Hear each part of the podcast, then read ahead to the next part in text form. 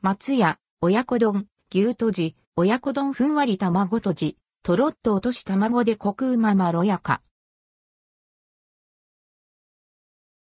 松屋新メニュー松屋で10月25日午前10時より新メニュー親子丼牛とじ親子丼が発売されます。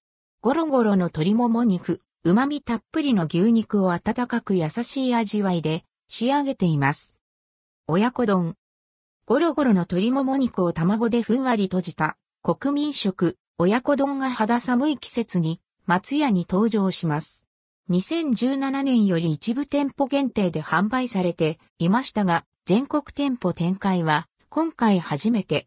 松屋の親子丼は、ふんわり卵で閉じただけでなく、落とし卵もついて、さらにまろやかな味わいが特徴です。価格は500円、税込み、以下同じ。牛とじ、親子丼。鶏もも肉だけでなく、定番、牛飯のお肉も一緒に閉じ込めた牛とじ、親子丼も同時発売。